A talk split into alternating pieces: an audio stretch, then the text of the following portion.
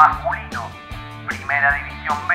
Se enciende la definición en la segunda fase de la Primera División B. Pasó la decimoséptima fecha del torneo y dejó resultados para todos los gustos.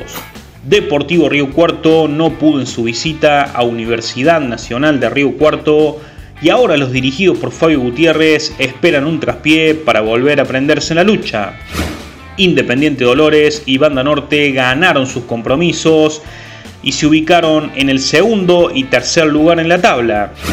La Furia Roja derrotó el sábado por la mínima a San Lorenzo de Bulnes, mientras que el Verde de Parque Sarmiento goleó 3 a 0 a Rosario.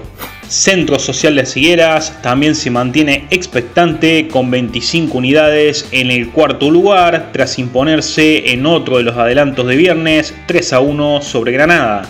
En el duelo que cerró la jornada dominical, Santa Paula de Carnerillo y Unión de Olaeta igualaron 1 a 1 y se alejan de los puestos de privilegio.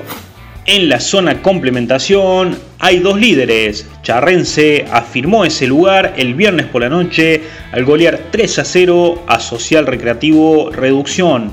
El otro líder, también con 33 unidades, es Municipal de Reducción quien venció agónicamente y por la mínima a Avellaneda de Tosquita por 1 a 0.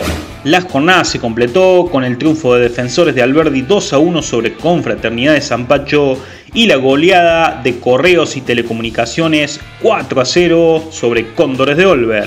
Más resultados y todas las estadísticas del ascenso en altoquedeportes.com.ar. Fue una producción de Altoque Deportes.